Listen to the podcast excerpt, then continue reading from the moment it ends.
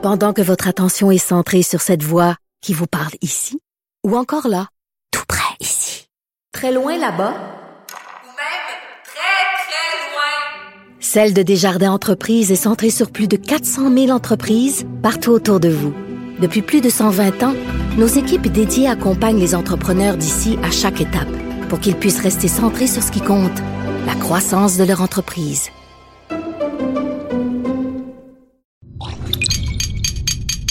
Cube Radio. Attention, cette émission est laissée à la discrétion de l'auditeur. Les propos et les opinions tenues lors des deux prochaines heures peuvent choquer. Oreilles sensibles s'abstenir.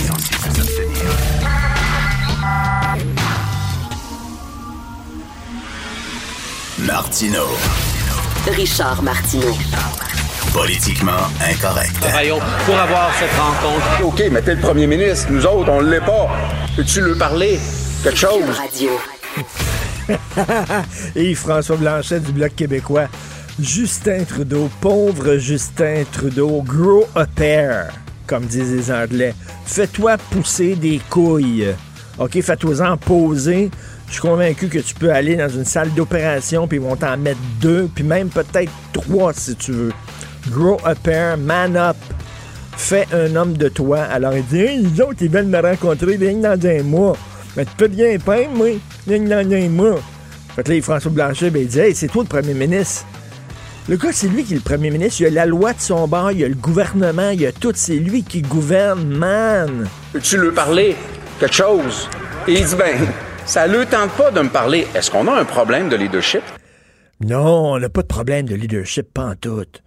Et euh, il y a une toune de Dominique Michel qui euh, dit Tu l'as voulu, tu l'as eu.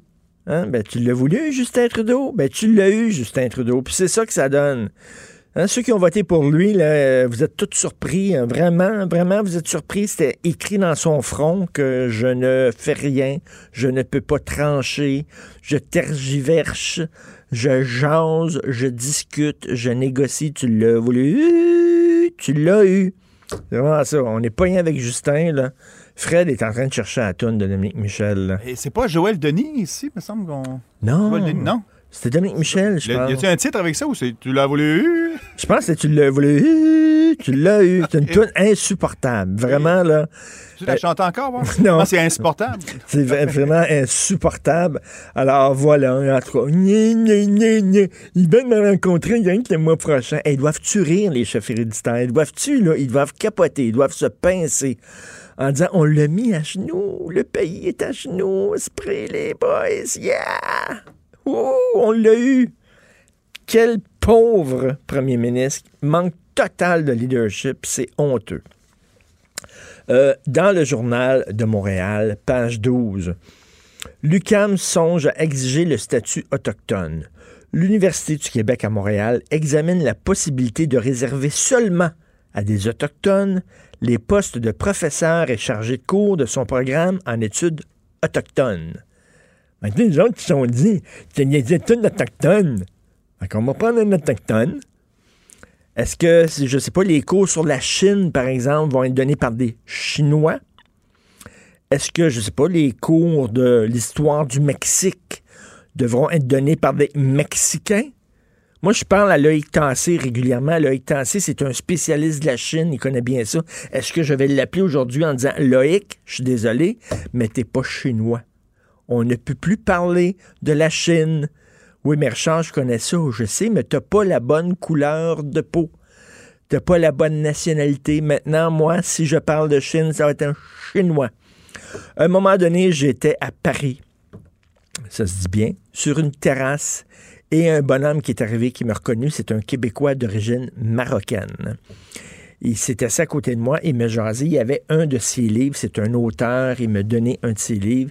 Le gars, c'est une sommité mondiale. Il va dans des forums, dans des colloques et tout ça. C'est une sommité mondiale de Shakespeare. Il vient d'écrire un livre passionnant sur Shakespeare. Le gars, il est québécois d'origine marocaine. C'est pas un British, c'est pas un Anglais, mais c'est un spécialiste de Shakespeare. Je suis convaincu qu'on peut trouver un Chinois spécialiste de Shakespeare. Je suis convaincu quand il va dans ces colloques internationaux, Ils s'assoient, il y a des Chinois, il y a des Sud-Américains, il puis tous ces gens-là connaissent Shakespeare par cœur. On est dans une université Saint-Christi de bordel. Une université, c'est là pour le métissage, l'ouverture, le débat, la discussion. On s'en fout des enclos, on s'en fout des barrières. Non, eux autres sont en train de mettre des barrières. Et ça va, il va y avoir une euh, autochtone seulement. Serge Bouchard. Il connaît ça, lui, les Autochtones, Serge Bouchard? Ça fait quoi, 25 millions de livres qu'il écrit là-dessus? Serge Bouchard, il pourrait venir ici me parler des Autochtones, m'expliquer ce qui se passe, ses réserves, ses territoires. Il connaît ça au bout, il les connaît. Arthur Lamotte, les plus grands films jamais faits au Québec sur les peuples des Premières Nations, c'est Arthur Lamotte, c'était un Français. Puis je pense même qu'il y avait comme un petit accent marseillais. Il avait un accent marseillais, il parlait comme, euh, comme euh, Joubert, le pianiste. Alors, il est arrivé au Québec, lui, il a tripé ses Premières Nations, il est allé vivre avec eux autres, il a fait des documentaires que vous pouvez aller voir sur le site de l'ONF. Il est devenu une sommité mondiale, il a gagné des prix partout à travers le monde. Arthur Lamotte, qui Je s'appelait. pense qu'il s'est même fait enterrer sur la côte nord, sur une réserve. Mais ça Ouais. doit, parce qu'écoute, il tripait tellement sur eux autres. Ouais, vraiment. Lui, il pourrait pas. Lui, là, s'il voulait enseigner, s'il était vivant encore, puis il voulait enseigner à l'Université du Québec, le nom, parce qu'on veut seulement des Autochtones. C'est niaiseux. Est-ce qu'à l'Institut, euh, l'Institut du tourisme et de l'hôtellerie du Québec, l'ITHQ, j'imagine qu'il donne des cours de, je sais pas, rest- euh, nourriture italienne, gastronomie italienne, ça prend un Italien. Vous souvenez-vous d'ailleurs, le, le français qui s'est fait passer par un Italien, le Giovanni Apollo? Le gars, il était pas italien pantoute. Je sais pas comment il s'appelait, Marius, je sais pas trop quoi, le Jean-Paul. euh, Jean-Claude, me semble. Jean-Claude. Jean-Claude, hein? Jean-Claude, mon homme. Mais lui, il dit Jean-Claude. Je m'en vais en gastronomie, Jean-Claude, ça pogne pas. Mais On m'a dit que je suis italien. Giovanni Apollo. Là, les gens disent Ouh, les Italiens, ça mange bien. Le vin, ça connaît ça. Giovanni Apollo. Le gars s'appelait Jean-Claude. Imagine, imagine le Ouais. nom de toutes les pâtes italiennes qu'on. Tu sais, Catellini. ça- Catalina. Non, mais imagine une pâte Richard. Semble que. Ben non. non. Ricardo, ça marche. Ricardo, ça marche. Et- Là, ils ont pensé. Ricardo. Ça marche, Ricardo. Mais peut-être que Catelli s'est fait. Peut-être Catelli, le gars qui est derrière l'entreprise Catelli, il s'appelle peut-être Guiguet. C'est peut-être Guiguet, puis lui, il a pas dit ça marche pas. Peut-être Bernard, mettons. Gaétan Tanguay. Gaétan Tanguay. Une petite chanson Ah, il y a une toi petite ici. sonorité, une petite sonorité chinoise. Gaétan Tanguay. Manque ton veston, oh non, tu m'as voulu. Tu m'as eu, Annie Cordy. Annie on Cordy. était deux amoureux, on se voyait une heure ou deux, ça marchait Ça. très bien comme ça, mais tu voulais vivre avec moi, je disais non, non, non, non, non, quand j'ai dit oui, t'as sauté au plafond. Là, c'est le. Croyez me la couler douce Depuis, je fais les courses, le ménage, la cuisine. C'est pas possible Tu m'as voulu. Tu m'as eu. Ça, c'est Justin qui chante ça. Tu m'as. Ben, tu m'as eu. C'est ça maintenant. Vous êtes pogné avec un Canada où on va avoir bientôt, là, ça va être vide sur les tablettes. Peux-tu lui parler? Quelque chose? Et il dit, ben, ça ne tente pas de me parler. Est-ce qu'on a un problème de leadership? Ben, ils sont occupés, là. C'est les chefs héréditaires. là. Ils sont occupés. Ils ont des barricades à construire. Tu sais, ils n'ont pas le temps de, de parler au premier ministre. Puis là, le premier ministre, plutôt que de dire, hey, à partir de telle date, on vous donne trois jours. À partir de telle date, minuit, on arrive, vous démantelez vos barricades, ça vient de finir. Le gars, il est la loi. C'est lui qui dirige le pays. Mais non, ils font niaiser totalement. Ils font, ils traînent ça. Puis là, il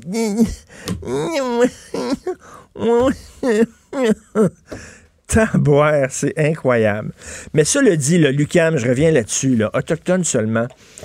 Ça, c'est des gens qui supposément vont vous dire qu'ils luttent contre le racisme. C'est pour ça qu'ils font ça, là.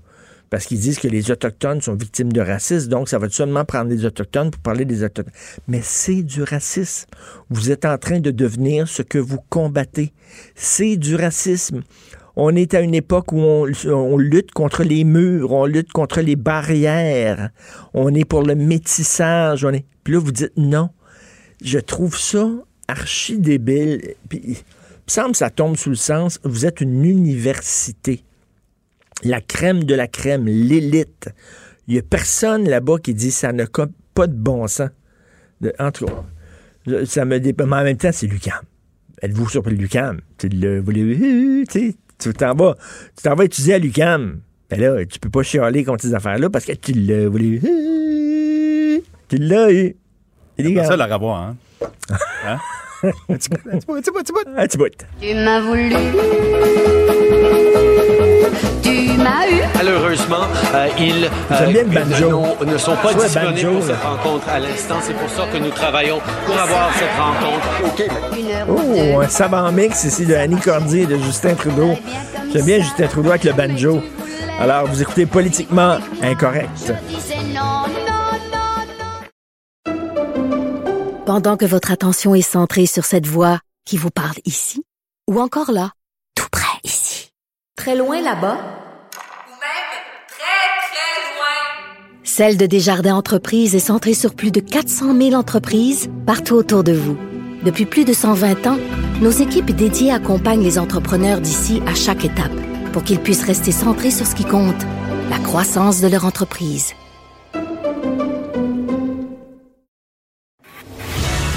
Martineau et l'actualité, c'est comme le yin et le yang. Impossible de les dissocier. Politiquement incorrect. Nous allons parler d'économie avec Michel Gérard, chroniqueur à la section argent au Journal de Montréal, Journal de Québec. Salut Michel. Bonjour Richard. Écoute, depuis le temps qu'on se fait dire, là, c'est fantastique l'acquisition de bombardiers par Alstom, c'est fantastique pour le Québec. Toi, tu dis, ben là, c'est des pinottes pour le Québec. Ben, oui. Ben, en fait, euh, euh, c'est fantastique. Tout est relatif. Alors, euh, moi, ce que c'est ça. Aujourd'hui, là, je mets quand même euh, euh, des bémols sur euh, cet investissement. Soit dit en passant, le plus gros investissement à vie dans la caisse de dépôt et de placement. Là. Ah oui. Alors, euh, oui, oui, plus que, que ces investissements dans le groupe CGI, euh, écoute, dans, dans, dans, dans Bombardier précédemment, dans le groupe euh, SNC Lavalin, même dans Québécois Média à l'époque, là. Euh, or, et c'est le plus gros investissement à vie dans une société, faut-il le rappeler, étrangère. Oui. Là, non, mais là, tu sais, on a beau nous vanter euh, ce placement-là, puis euh, François Legault, Fitzgibbon sont là qui se pètent les, la ceinture fléchée. Écoute bien, là, premièrement, oui, on investit 4 milliards, mais on détient juste 18% des actions d'Aston. 18% des actions, Richard, là, tu contrôles pas la compagnie, là. Là, tu sais, c'est pas automatique là qu'on va privilégier les employés québécois de Bombardier. Ça se fait pas de même. Là. Euh, ah, ah, ah, et ils vont, dire, ils vont dire, ils l'ont signé. Ils l'ont signé. Ils ont signé Ouais. des ententes. Bon, ouais, mais regarde, là. Alors, euh, ben oui, ils peuvent bien s'en vanter. On, on s'en parlera dans quatre ans. Ben oui. Alors, euh, donc, euh, euh, tu vois, sur les 72, le regroupement des deux compagnies, là, Alstom et Bombardier Transport, totalise 72 000 employés. Actuellement, quand on prend les employés de Bombardier Transport, 1500, Alstom en a 200, ce qui fait un total de 1700. Donc, sur les 72 000 employés de, du regroupement Alstom Bombardier Transport, c'est seulement 2,4 C'est pour ça que je dis que c'est des pinottes euh, qui sont au Québec, des employés du Québec. Donc, euh, je peux bien croire que à- Ashton va tenter de faire une percée sur le marché nord-américain. Puis là, euh, François Legault euh, puis euh, Fitzgibbon a dit Ouais, ben tu on va, on, va, on va contrôler 13 000 employés. Oui, oui, mais tu contrôles 13 000 employés en Amérique du Nord, c'est pas c'est pas 13 000 employés du Québec. Hum. Nous, on est 1700, en rajoutant peut-être une coupe de centaines, mais ce que je veux dire, euh, en fait, en fait, c'est un excellent placement, je veux te dire, pour Ashton et, et- et ses employés à l'étranger. Ben oui. Euh, pour, pour, pour la France, c'est extraordinaire. Or, euh, et puis aussi, c'est extraordinaire, faut-il le rappeler, ce que je fais ce matin, n'est-ce pas? Euh, c'est extraordinaire pour les 4040 employés en Inde qui fabriquent les trains Ben oui. de, notre, de notre REM. É- Écoute, ben oui, Alors, Michel, hier, je regardais là, sur euh, Press Reader, je regardais la presse française et je voyais des textes publiés en France qui disaient quel coup d'éclat de la part de Alstom, c'est fantastique. Eux autres disaient que c'était génial pour Alstom, pour leur entreprise à eux. Ben oui, mais c'est sûr. Mais la réalité, elle, elle, elle est celle-là. Nous, tu vois, j'ai fait un petit calcul. Dans le fond, on a investi 4 milliards. Ça revient, j'ai fait le calcul, ça revient à 2,7 millions de dollars par emploi québécois qu'on protège. Bon. Je te dis pas que le 2 millions, point 7 est perdu. C'est pas ça la question. La question, c'est que on a fait ça, évidemment, pour protéger les emplois euh, chez Bombardier Transport. Je te dis pas que c'est mal en soi, mais ce que je veux dire, c'est qu'il faut dégonfler la ballonne, là. C'est pas le placement du siècle, là. C'est le placement du siècle peut-être pour Ashton, mais pas pour euh, pas pour nous euh, ici au Québec, là. Alors, et puis en plus, regarde la caisse, tu sais, la caisse, il est fier de ce placement-là. Ben oui, je comprends. La caisse, a fait une gaffe monumentale en octroyant le fameux contrat des 212 trains là, Ben oui. euh, qui sont fabriqués. euh, le contrat a été octroyé à Ashton, mais c'est son usine de- en Inde qui, qui les- qui les fabrique. Alors là, la, la, la caisse, comprends-tu, elle légitime les trains indiens. Puis d'ailleurs, quand on va sur le site de la caisse, c'est incroyable de voir comment le comment la caisse vante son fameux métro léger de type dit-on Astum Metropolis là. Alors euh, et mais regarde là, tu vantes les trains indiens, tu vantes pas les trains de bombardier. Ben, c'est ça, tu sais, quand ils là, disent, là, quand ils disent les emplois du Québec vont être protégés parce que la caisse de dépôt va y veiller, mais je m'excuse, la caisse de dépôt était principal actionnaire de Bombardier Transport avant, puis elle n'a pas protégé vraiment les Ben oui. emplois du Québec, elle a envoyé ça en Inde. Ben, c'est ça. C'est ça. Alors, tu sais, on peut s'attendre évidemment qu'au cours des, des deux prochaines années, euh, on va on va essayer évidemment, à tout le moins, à tout le moins, on se croise les doigts pour que les contrats venant du Québec aillent à l'usine de la Pocatière, à tout le moins, mais on verra encore. Est-ce qu'on On- va écouter le maire, le, le- le maire de la Pocatière qui dit que ça devrait être un seuil de 25% de contrat local? Ben ça, je trouve que c'est un minimum. Ben Aux oui. États-Unis, euh, Richard, c'est 70% Il n'y a Ah, pas oui. de train qui se fabrique sans que le contenu local soit à hauteur de 70 fait que Nous autres, 25% ben oui, ben oui, c'est bien le minimum, 25% Mais 25 là, tu vas pas loin avec ça, là. Écoute, euh, en parlant, relativement Ben oui, parlant de la caisse, là, écoute, le nouveau boss de la caisse qui a été élu, quoi, ré- ça fait récemment, là, Guy Leblanc. A, non, non, pas Guy Leblanc, pardon, le nouveau boss de la caisse qui a droit à une hausse de salaire de 10% alors qu'il vient de commencer à travailler. Il était nommé quand? Le mois dernier, quoi?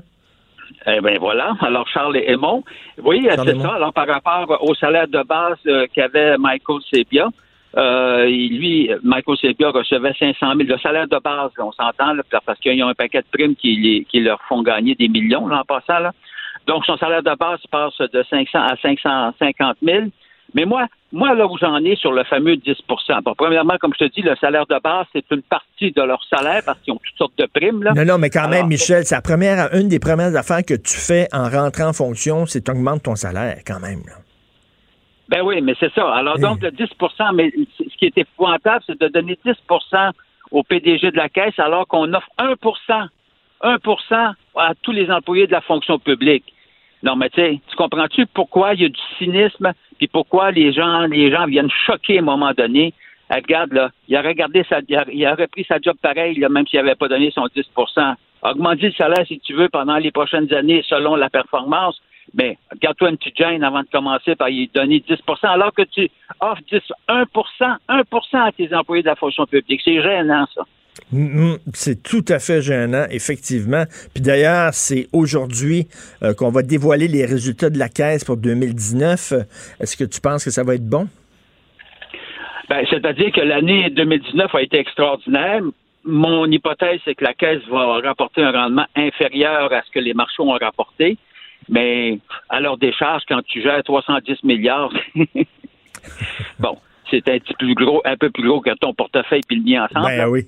Bon, bon. Même si ça nous appartient, Richard, quand même, quand même. C'est notre bas de Ah, laine. la Caisse nous appartient. Donc, euh, ils vont Voilà. dévoiler les résultats aujourd'hui, mais quand même, faut, il y a une certaine arrogance où, euh, bon, tu dis euh, à ta- aux gens de ta fonction publique, euh, 1% est des poussières, mais pendant ce temps-là, le gars, lui, il rentre en fonction puis il se donne 10% d'augmentation. Sacrifice. Là, c'est pas, remarque, remarque, à sa décharge, c'est pas lui qui se donne. Ben non, je sais bien. C'est- C'est c'est le go qui lui donne ça. Mais pourquoi, euh, pourquoi soudainement? Ah, regarde, ça là, c'est toujours le mystère. Non, non, mais c'est toujours le mystère. Rappelle-toi, Investissement Québec, quand ils ont nommé le l'ami de, de Pierre Fitzgibbon, ils, ils ont, ils ont, quas- je pense qu'ils ont quasiment doublé, en tout cas, tout le moins, un très fort pourcentage d'augmentation que Guy Leblanc va, reçoit actuellement comme salaire à comparer à son prédécesseur. Regarde, c'est des cadeaux comme ça. Je, ne comprends jamais, moi, cette histoire-là. Comme si le gars, il prendrait pas un job si tu lui donnes pas son, son 10 d'augmentation. Voyons donc, c'était son rêve à vie. Là. Voyons donc. Non, c'est- vraiment. Puis euh, d'ailleurs, on le sait, il avait fait affaire. euh, euh, il avait fait affaire. le, le- le- boss, voyons, Fitzgibbon, avait fait affaire avec une euh, entreprise de chasseurs de tête. Ils sont arrivés avec un candidat en disant ça, c'est le candidat idéal. Lui, il a Ben discuté en disant non, finalement, je vais mettre mon chum Guy Leblanc. Puis je vais lui Ben donner oui, une, bonne, une bonne hausse de salaire parce que. Ben ouais. Mais regarde. Richard, il l'a fait, il l'a fait, il a- on a critiqué. Puis là, maintenant, regarde, euh, body body, alors là, ils, ils font les investissements euh, qu'ils trouvent pour, eux, là, les, les- les meilleurs au monde. Alors, ben voilà, c'est ça. Alors, nous, on écope, mais on les a élus. Ben. Euh, Fitzgibbon et Legault, on s'entend. Écoute, merci beaucoup, euh, Michel. On continue à te lire dans la section argent, euh, Journal de Montréal, Journal de Québec. Merci beaucoup. Au Et là, c'est ça qu'on tente de nous dire, le faites-vous-en pas. La caisse est là. La caisse de dépôt est là dans Alstom. Elle a 18% Elle va protéger les emplois québécois. Je m'excuse, mais quand la caisse de dépôt avait 30% dans Bombardier Transport, c'est pas mal plus que 18 elle n'a pas protégé les emplois québécois quand c'était le temps de faire le train. Ils ont regardé le prix, puis ont dit Ah, ça serait moins cher de le faire en Inde. On va aller le faire en Inde. Et pourtant, la Caisse avait une participation très importante. Donc, si le passé est garant de l'avenir, c'est pas particulièrement génial. Politiquement incorrect. À Cube Radio et sur LCN, le commentaire de Richard Martineau avec Jean-François Guérin. Cube Radio. Salut Jean-François, c'est tellement décourageant ce qui se passe là, au Canada, ça n'a aucun bon sens. Écoute, euh, je suis euh, je suis sans mots là. Euh, le premier ministre veut rencontrer les chefs héréditaires de Wet'suwet'en pour bon discuter avec eux et eux disent écoute, on n'a pas le temps de te rencontrer tout de suite, ça va aller au mois prochain, dans un mois. Et là Justin Trudeau ben il dit qu'est-ce que vous voulez? Ils veulent me parler rien que dans un mois, va falloir attendre. Et là il y a Yves-François Blanchet qui dit ben coudon là, c'est toi le premier ministre. Puis effectivement là, il y a le gouvernement derrière lui, il y a la loi derrière lui. Je veux dire Justin Trudeau, puis là ils, le prennent littéralement, ils le tiennent par les bijoux de famille. Et là il y a des millions de dollars en jeu. Il y a des milliers de personnes. là, il y a plus de 1000 personnes qui ont perdu leur emploi. On dit que dès ce week-end, il va y avoir des chaînes d'alimentation qui vont manquer de produits. Euh, les agriculteurs, on le sait, qui ont besoin de propane. Le, pays en entier est paralysé et le premier ministre ne fait strictement rien.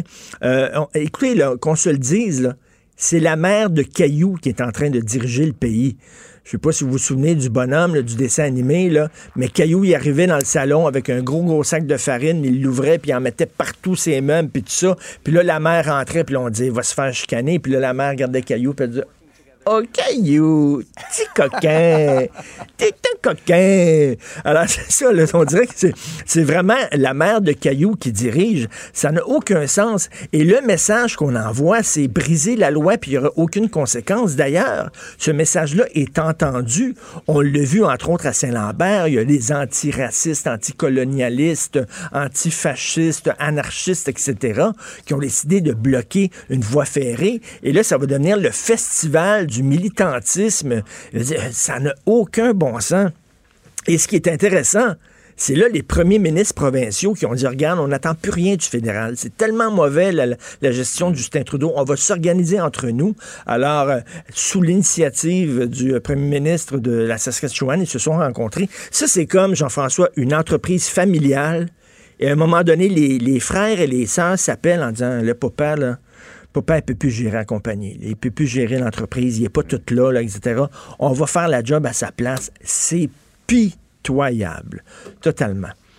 Je veux aussi vous parler de. Ah non, c'est pitoyable. Je veux vous parler aussi, bien sûr, de ce sondage qui donne Guy Nantel euh, tout de suite au sommet dans la course au leadership du PQ. Euh, le gars, il n'a rien dit. Il a encore rien dit. Là. Il, a, il a fait, un- euh, il a fait un petit scrum devant les journalistes et c'est tout. Et déjà, paf, il est à 38 Preuve que vraiment, quand tu es connu, euh, ça t'aide énormément. Peut-être que les gens sont tannés des politiciens d'expérience. Peut-être qu'ils veulent des gens qui arrivent, euh, un chien dans un jeu de quai, quelqu'un qui donne un coup de pied. Euh, c'est ce qui est arrivé avec Trump, c'est ce qui est arrivé avec Emmanuel Macron en France, qui se disait ni de gauche ni de droite, mais complètement quelqu'un de différent, champ gauche. Donc, Guy Nantel arrive là, mais là, c'est pas fini. Parce que là, il va parler, Guy Nantel, il va participer à des débats, puis déjà, là, il y, a, il y a des prises de position, parce qu'il avait écrit un livre sérieux sur le Québec, et il y a des prises de position de Guy Nantel qui sont très controversées. Il veut donner un statut spécial à la loi anglaise, à la langue anglaise au Québec. Il veut changer le drapeau du Québec pour mettre sur le drapeau un petit signe affirmant l'importance de la communauté anglophone. Il veut revoir la loi sur l'affichage à Montréal. Ça, ça risque de, de faire beaucoup de vagues. Donc, écoutez, il ne faut pas vendre la peau de l'ours avant de l'avoir tué. C'est certain qu'il est en, en, tête actuellement, mais tout va se jouer lors des débats. C'est là qu'on va voir ce qu'il y a vraiment dans le ventre. On verra ça. Comme on disait ce matin, il est mort de rire pour l'instant. Merci beaucoup, Il est Richard. mort de rire. Merci, bonne journée. Salut. L'art est dans la manière. Non, c'est pas de la comédie. C'est politiquement incorrect avec Martineau. Gilles Proulx. Le où, quand, comment, qui, pourquoi ne s'applique pas sa ricanade? Parle, parle, parle, genre, genre, genre. Gilles Proulx. C'est ça qu'il manque tellement en matière de journalisme et d'information. Voici le commentaire de Gilles Proulx.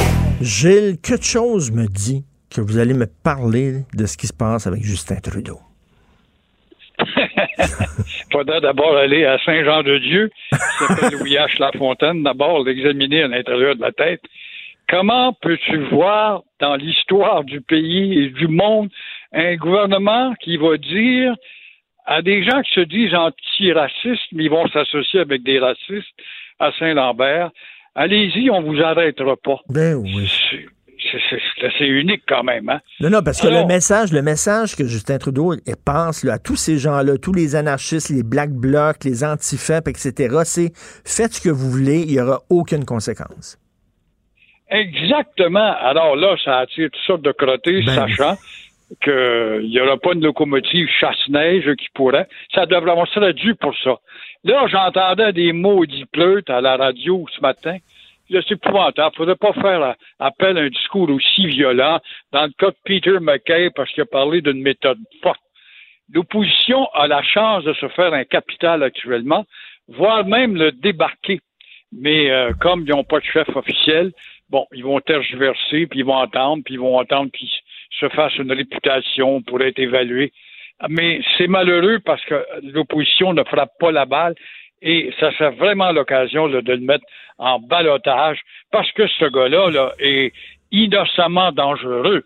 Puis là, le- le- le- les, les- les niaiseux, là, les niaiseux à Saint-Lambert qui vont bloquer la voie, là, ces niaiseux-là, ils savent rien. Ils savent pas qu'il y a 20 communautés autochtones qui appuient le, le projet de gazoduc parce qu'ils veulent profiter des retombées économiques. Cette gang de niaiseux-là, ils veulent pas que les Autochtones s'enrichissent. Ils veulent que les Autochtones restent pauvres sur leurs réserves. C'est ça qu'ils veulent. Finalement, ils sont anti-autochtones. Ils sont contre le développement économique de ces, de ces clans-là?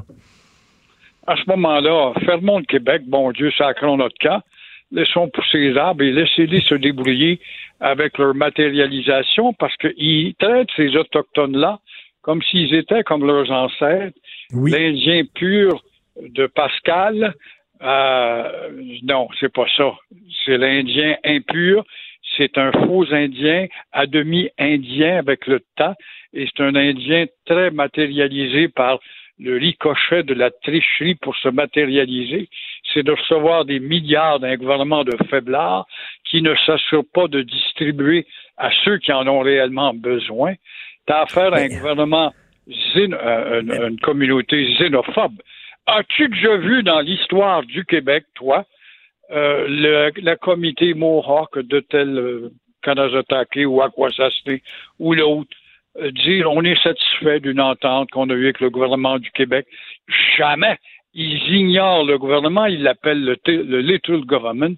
C'est du racisme, ça. C'est de la xénophobie. et- pendant ce et temps-là, pendant- tu vois, l'UQAM, Hein? Oui, oui, ben c'est ça, l'UCAM qui veut, là, il faut être autochtone pour enseigner l'histoire des Autochtones. Bon, c'est peut-être opportuniste, c'est beau dans le contexte actuel, ça fait bien, parce qu'on aime beaucoup avoir l'attention des minorités, surtout qu'on a un premier ministre qui est un, un- un di- disciple des minorités. Lui qui les a tellement compris, puis je vous ai compris, puis je souffre avec vous autres. On voit bien que l'inefficacité est là, c'est pas, Mais, mais, pas vrai. mais ce qui est le pire, le pire, c'est qu'on voit des chefs comme euh, M. Sioui, Conrad Sioui, euh, M. Simon de Canet-Satake, qui disent à Justin Trudeau, ben là, je m'excuse, mais vous avez toute toute la légitimité de faire lever les barricades. Il faut que ça cesse. Les chefs autochtones donnent une leçon de leadership à Justin Trudeau. Mais comment ça se fait qu'il ne coûte pas? Comment il se fait qu'il n'y a personne dans son. Dans le temps de Lester Pearson, dans le temps de Trudeau, il y avait de temps à autre un ministre qui s'élevait et puis qui allait à l'encontre un peu de Trudeau. Je pense à Serge Royal qui se battait pour la reconnaissance des deux nations, par exemple, dans le débat. Euh, on ne voit plus ça, c'est de voir cette conspiration du silence, ce silence institutionnalisé par ce gars-là qui n'a pas de couilles, par ce gars-là qui n'a pas de leadership. Pourquoi? Raison de plus de ne pas l'écouter et ouvrir une parenthèse. Ça presse en maudit et je disais justement que l'UCAM va tendre la main maintenant. C'est beau pour donner des postes de professeurs seulement aux Amérindiens pour étudier, euh, faire des études autochtones. C'est peut-être beau, mais je ne vois pas, je vois pas où est-ce qu'ils vont recruter chez les xénophobes de Kanawake des professeurs. Peut-être vont-ils aller, mais c'est un peu loin pour aller étudier à Montréal. Ils vont aller chez les Wendat Hurons à Québec, à l'ancienne Lorette, pour trouver des Mais- gens parlables. Mais, mais là, là, les Autochtones qui veulent profiter de ce projet-là, parce que ça va donner aux communautés autochtones euh, qui sont concernées là, par le tracé du gazoduc, ça va leur donner un milliard de dollars dans leur poche à eux autres. Eux autres, ils veulent aller de l'avant. Eux autres, ils veulent que le gouvernement lève les barricades. Ils veulent que ça se fasse parce qu'ils veulent se sortir de la misère. À un moment donné, là, c'est honteux ce qui se passe au Canada. Et en- dès la fin de semaine, il y a des chaînes d'alimentation qui vont manquer de produits, Gilles. C'est sérieux, là. Ben, c'est sérieux, mais c'est pas sérieux parce que c'est au Canada. Et ce qui est pas sérieux s'institutionnalise. Parce qu'on est des pleurs, des ignares, des illettrés, des analphabètes politiques. Ils lisent pas. On regarde le journal de Montréal, vite, on va aux résultats du Canadien hier soir. Qui a fait un- une passe? Alors, on est, on est limité, limité, limité, puis on a hâte à dimanche soir pour voir l'émission des commérages. C'est ça notre univers de culture et d'intérêt à creuser. Alors, tant et aussi longtemps que ça va être comme ça, et pourtant, on a eu la Révolution tranquille, supposément qui nous a fait passer dans le régime des Lumières, les Lumières mauditement tamisées, par exemple, et on voit en bout de ligne, somme toute, qu'on a reculé comme jamais parce qu'il n'y a pas d'autorité, il n'y a pas de discipline. Ça dans pas tout ça. Et vous, ça fait longtemps que vous dites qu'il faut arrêter les bagarres au hockey. Oui, puis quand tu vois Ciccone, qui a été un bon bagarreur, il est repentant, là, ça fait bien. Avec Mademoiselle de la CAQ, qui est une Olympiade, ça fait bien. Mais moi, Richard, écoute, je suis un des vieux. Je ne battrai pas le record de Roger Beaulieu, qui a été 70 ans derrière un micro, mais ça fait 55 ans quand même. Et euh, dans 1963, en 65, en 70, d'une antenne à l'autre, va falloir, va falloir, c'est ça d'ailleurs, notre notre slogan au Québec, il va falloir mettre un thème aux batailles.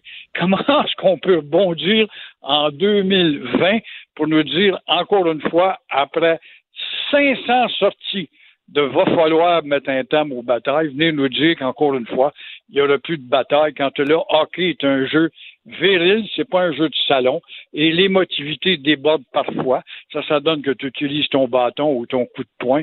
Il y aura toujours des batailles. Toujours des batailles. Puis le petit jeune Ouais, qui a un mais- gros talent puis qui veut. Hein? Mais Gilles, Gilles, si, si, je, si je rentre dans un bar, puis je sens qu'un coup de poing ça gueule à quelqu'un, euh, la police va débarquer, puis je vais être accusé d'agression. Comment ça se fait qu'on accepte ça quand quelqu'un a des patins sur une patinoire, là, soudainement, c'est correct? Parce qu'il y a l'autre version. Il y a la vitesse du jeu, parce que tu as accroché le gars, puis là, ben, tu, tu, tu pètes les plombs, comme on dit, et tu décides de venir te venger pour prouver ta robustesse. euh, ça fait partie du jeu qui n'en est pas un de salon, encore une fois. La preuve, c'est qu'il y va falloir, on, les, on en parlait en 1960, 70, 80, 90, on en parle régulièrement et il y a toujours des batailles, il y en aura toujours, puis il y aura toujours des blessures. Ça fait partie de l'ensemble de cette industrie du hockey qui n'en est pas une pour le cricket. Et là, Bon. Guy Nantel, qui est en tête des sondages euh, chez les péquistes. C'est là que tu vois encore l'ignorance des péquistes par rapport à il y a 20 ans où euh, il fallait l'admettre, les membres de cette formation quand même étaient plus articulés, lisaient plus, connaissaient leur histoire, étaient plus critiques. La preuve, c'est qu'on le disait et même les adversaires l'admettaient. Le PQ est un parti difficile à diriger parce que intellectuellement, il est une coche au-dessus de l'ensemble des libéraux d'ignorants. On le voit, ils sont 38% Ils savent même pas pour qui ce vont voter euh, au Parti libéral. Alors, le PQ n'est plus ça du tout. Il est devenu donc un parti superficiel qui s'inscrit, encore une fois, dans, dans la surface culturelle. Quand tu vois ce gars-là, un blagueur qui va devenir chef d'un parti pensonger, heureusement qu'il va avoir des débats.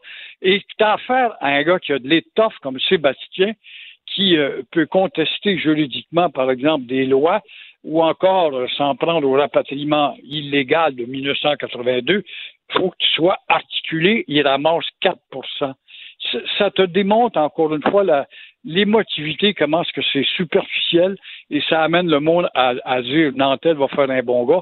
Nantel, et je t'entendais décrire tout à l'heure, qui veut se débarrasser du drapeau du Québec. Oui, il veut le changer, il veut le transformer, il veut mettre un symbole sur le drapeau du Québec qui, euh, qui re- que- pour représenter, le, de- souligner l'importance de la communauté anglophone au Québec.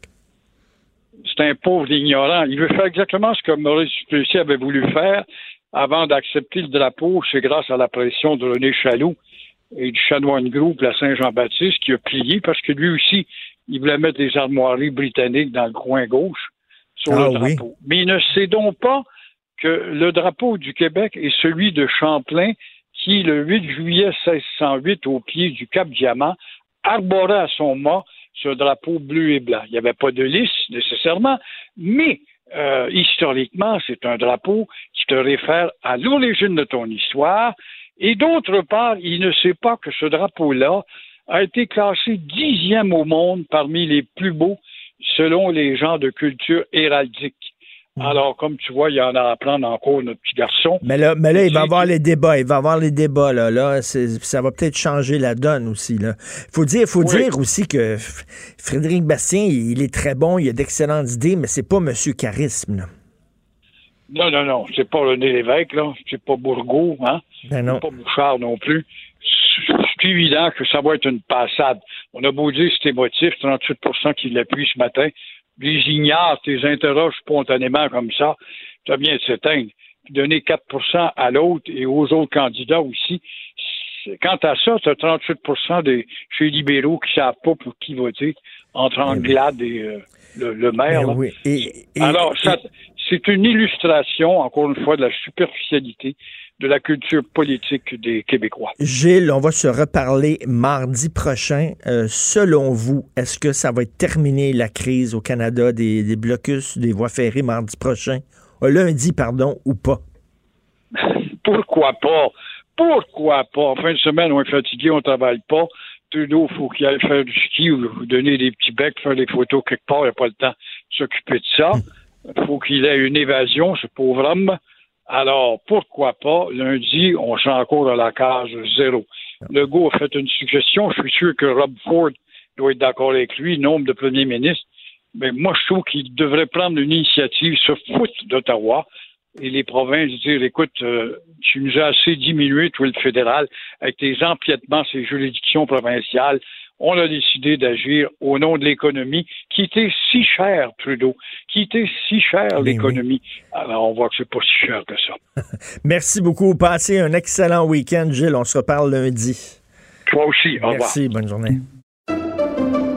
Pendant que votre attention est centrée sur vos urgences du matin, vos réunions d'affaires du midi, votre retour à la maison ou votre emploi du soir, Celle de Desjardins Entreprises est centrée sur plus de 400 000 entreprises à toute heure du jour. Grâce à notre connaissance des secteurs d'activité et à notre accompagnement spécialisé, nous aidons les entrepreneurs à relever chaque défi pour qu'ils puissent rester centrés sur ce qui compte, le développement de leur entreprise.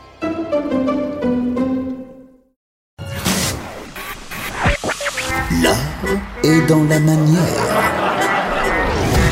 Non, c'est pas de la comédie. C'est politiquement incorrect avec Martineau. Tiens, on va donner un petit cours de leadership à M. Trudeau euh, avec Richard Thibault, président de RTCOM, spécialiste en gestion de crise et euh, comment gérer des crises? Bonjour, M. Thibault. Bonjour Richard, comment allez-vous ce matin? Ça va, ça vous, ça va. va combien? Vous n'êtes pas affecté encore directement par les trains qui sont bloqués? Non, mais je suis complètement découragé de, de voir que les chefs héréditaires disent Écoute, Justin, on va, on, va te, on va te parler dans un mois. Et là, il dit Ben, je vais attendre un mois.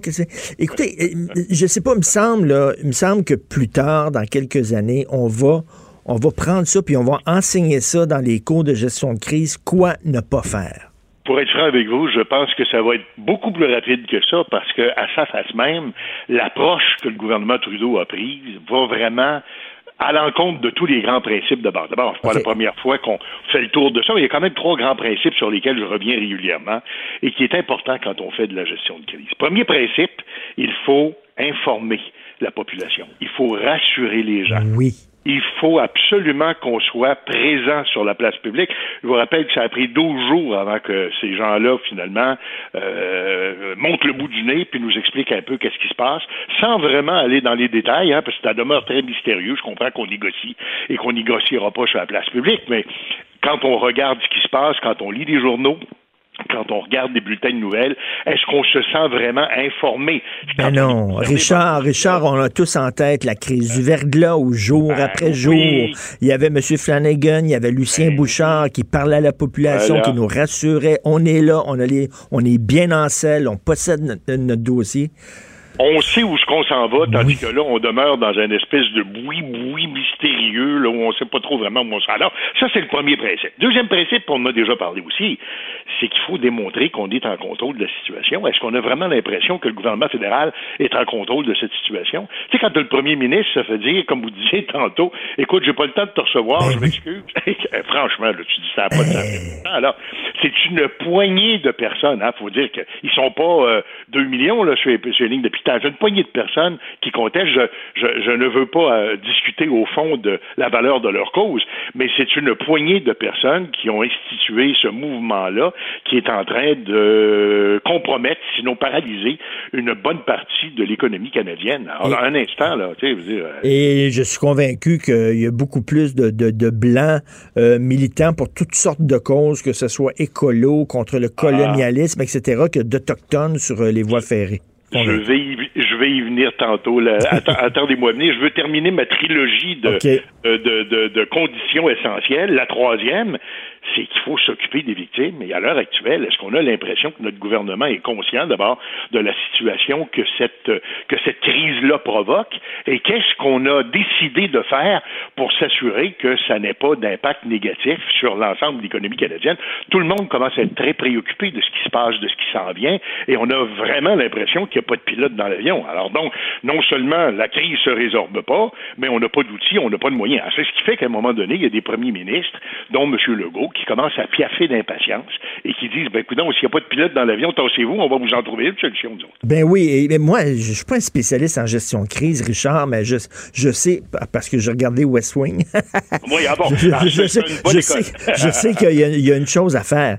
Il faut réagir vite, puis il faut, être, il faut être en maîtrise du narratif. Ce qu'on appelle le narratif, c'est toi qui raconte l'histoire. C'est toi qui dis ce qui se passe. C'est pas ton adversaire en face. Alors, intervenir rapidement, on comprend qu'on avait oublié cette ligne-là dans le manuel, parce qu'il est très clair qu'après 12 jours, sans savoir vraiment où on s'en va, ça pose un sacré problème. Mais il y a un deuxième élément, vous y avez fait référence, Richard, et je tiens à en parler quand on, on- on réalise qu'au niveau là, de la cotation, la note qu'on doit donner quant à la gestion de crise, on réalise qu'on est plus proche du zéro que du 10, là, on s'entend là-dessus. Mais il y a un autre élément, effectivement, puis vous avez raison.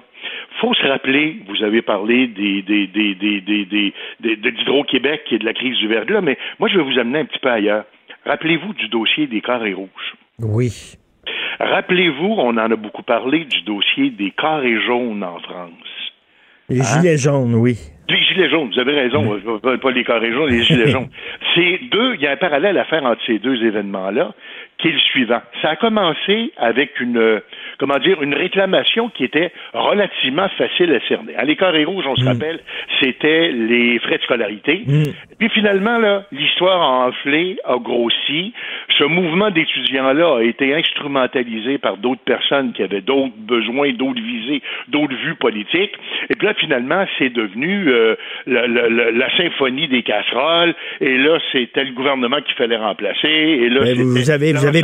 Richard, vous avez parfaitement raison, parce que je me souviens même, à la toute fin, il y a un gars qui se prenait avec une pancarte, puis c'est écrit sur la pancarte « Fuck tout Ben, C'est alors, rendu- donc, c'est un beau menu, ça, un beau plan de travail. Alors, ce qu'on est en train de se dire, Richard, c'est la chose suivante. C'est que plus on va attendre, plus la situation va se dégrader et plus il y a des gens qui, euh, finalement, vont essayer de, de, de, de- d'utiliser ce prétexte-là pour être capables, eux autres aussi, de monter aux barricades. Je m'excuse de, de l'expression, là. Mais euh, pour être capables, donc, de faire valoir leur point de vue et tout le reste. Il y a eu des exemples de ça à la grandeur de la planète. Euh, on a parlé des, des gilets jaunes, on a parlé de, de, de, à Hong Kong, de la crise là, sur le projet de loi des extraditions. Ben oui. avec ça. Puis là, finalement, ça s'est terminé en, en changement de gouvernement. Euh, il y a eu la crise de l'essence euh, en Colombie, ça a été la même chose. Alors, à toutes les fois où les gouvernements laissent traîner les choses, ben tout ce qui traîne se salit. Et finalement, ça prend, ça prend de l'am- l'ampleur, ça prend de l'enflure, et ça finit par nous donner un problème qui est insoluble. Exactement. va, et Richard, j'imagine aussi, en spécialiste de gestion de crise, ce que vous dites aussi à vos clients, c'est planifie, prévoit. Parce que ça, là, c'était c'était prévisible ce qui se passe. Ils savaient que le gazoduc passait sur le territoire d'Autochtones. Ils savaient que ça causerait certains problèmes. À un moment donné, il faut que tu aies un plan B. avant. On dirait qu'ils ont réagi quand, soudainement, le problème s'est présenté à eux. Au risque de me citer moi-même, je dis souvent que la crise la mieux gérée, c'est celle qu'on peut éviter. Et vous avez tellement raison ici. C'était prévisible. On savait que ça s'en venait.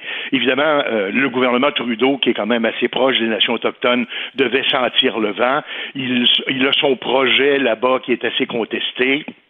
Ça s'est rendu jusqu'en Cour suprême, hein, on se rappelle. Puis là, finalement, ben, on retrouve des, des, des, des nations autochtones qui ont saisi là, au bon, un prétexte qui était celui-là et qui va être récupéré un petit peu partout au Canada. C'est ce qui fait que, comme vous disiez tantôt, là maintenant, on est rendu avec des blocages de voies ferrées faites à peu près par n'importe qui, pour n'importe quelle cause, et tout ça parce qu'on sent qu'il n'y a pas de pilote dans l'avion. Il n'y a pas de pilote dans l'avion, puis il n'y a pas de cellule de crise, parce que même si le pilote est faible, il est entouré de gens qui, qui peuvent le, le- le conseiller, le supporter. On sent pas qu'il y a une cellule de crise.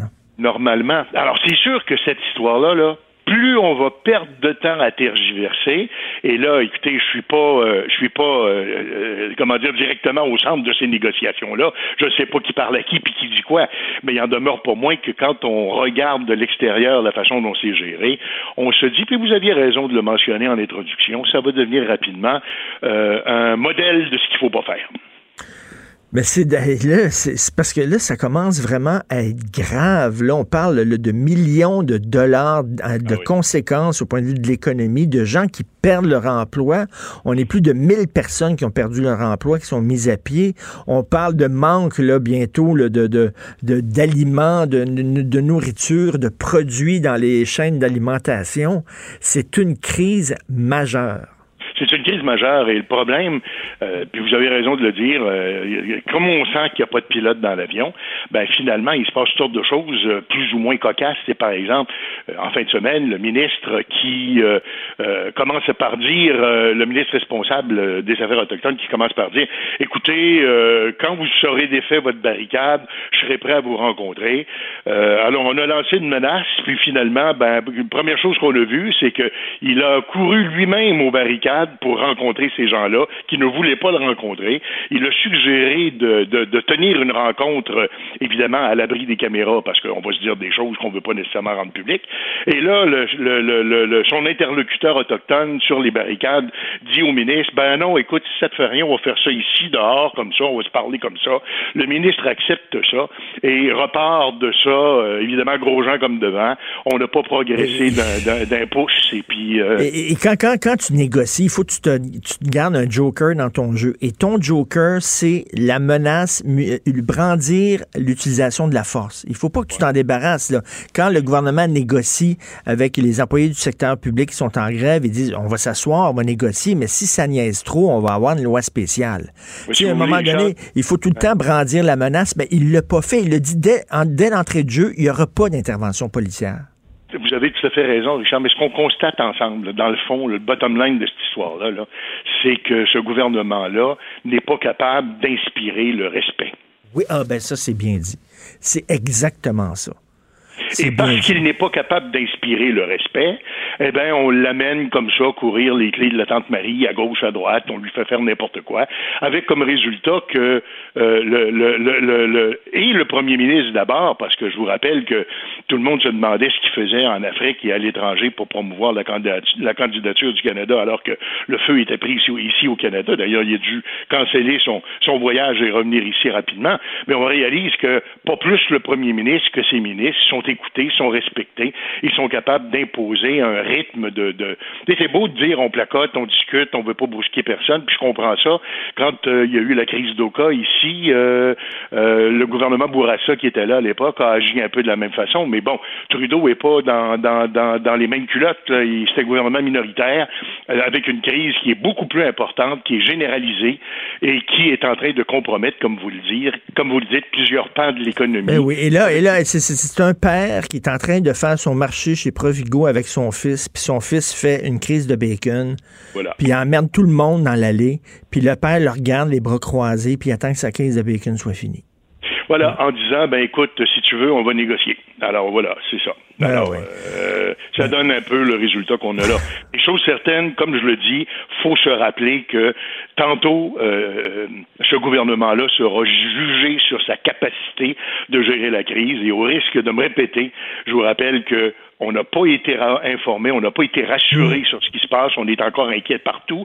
D'ailleurs, à voir la réaction des premiers ministres provinciaux, on voit très bien que ça commence à chauffer. Deuxièmement, on n'est pas en contrôle de la situation. Et troisièmement, il y a des victimes, on parle de l'économie, mais il y a des victimes, il va y avoir du chômage, vous l'avez dit, il y a des victimes à plusieurs égards dans ce dossier-là, et on semble pas s'en préoccuper. Je comprends que faut pas brusquer ces gens-là, faut leur parler et tout le reste. Mais là, un instant, il, y a- il commence à y avoir des conséquences importantes, et on a l'impression que ça, ça compte pas pour le gouvernement. Tout à fait. Merci, Richard Thibault. On va mettre ça sur une clé, euh, sur une clé USB, puis on va envoyer ça à Justin Trudeau, votre Merci, conversation. Richard. À très bientôt. hein. Richard Thibault, président de RTCOM, spécialiste en gestion de crise. Merci. Pendant que votre attention est centrée sur vos urgences du matin, vos réunions d'affaires du midi, votre retour à la maison ou votre emploi du soir, celle de Desjardins Entreprises est centrée sur plus de 400 000 entreprises à toute heure du jour. Grâce à notre connaissance des secteurs d'activité et à notre accompagnement spécialisé, nous aidons les entrepreneurs à relever chaque défi pour qu'ils puissent rester centrés sur ce qui compte, le développement de leur entreprise. Martino, le seul qui peut tourner à droite sur la rouge à Montréal. Politiquement incorrect. Mais c'est politiquement correct de l'écouter. C'est quand même le pire premier ministre qu'on a eu dans l'histoire du Canada. Non. C'est ça qui va rester de son héritage. Et euh, Jérôme Blanchet euh, Gra- Gravel, euh, à qui euh, à qui on parle régulièrement euh, tous les lundis, euh, il y a il y a une analyse extrêmement intéressante sur sa page Facebook. Il dit finalement euh, Justin Trudeau il est en train de, de, de, de marcher sur les mines explosives qu'il a lui-même posées. C'est-à-dire qu'à force de sacraliser les communautés autochtones, à force de, de leur parler comme s'ils étaient intouchables, à force de se mettre à genoux devant, devant elles, puis de les mettre sur, euh, sur un piédestal, et puis plus rien leur dire. Lui-même a créé les conditions de la crise. Lui-même, il les a tellement sacralisés. Les peuples autochtones, euh, rappelez-vous, il s'est déjà montré des plumes sur la tête quasiment, là, là, puis, euh, oh là, je suis le champion des Autochtones, vous êtes intouchables et tout ça. Ben là, il a créé les conditions de cette crise-là. Euh, en tout cas, c'est incroyable. Je trouve ça scandaleux, honteux. Et quand tu vois que les premiers ministres des provinces disent fuck off, regarde, ce gars-là, c'est un incapable.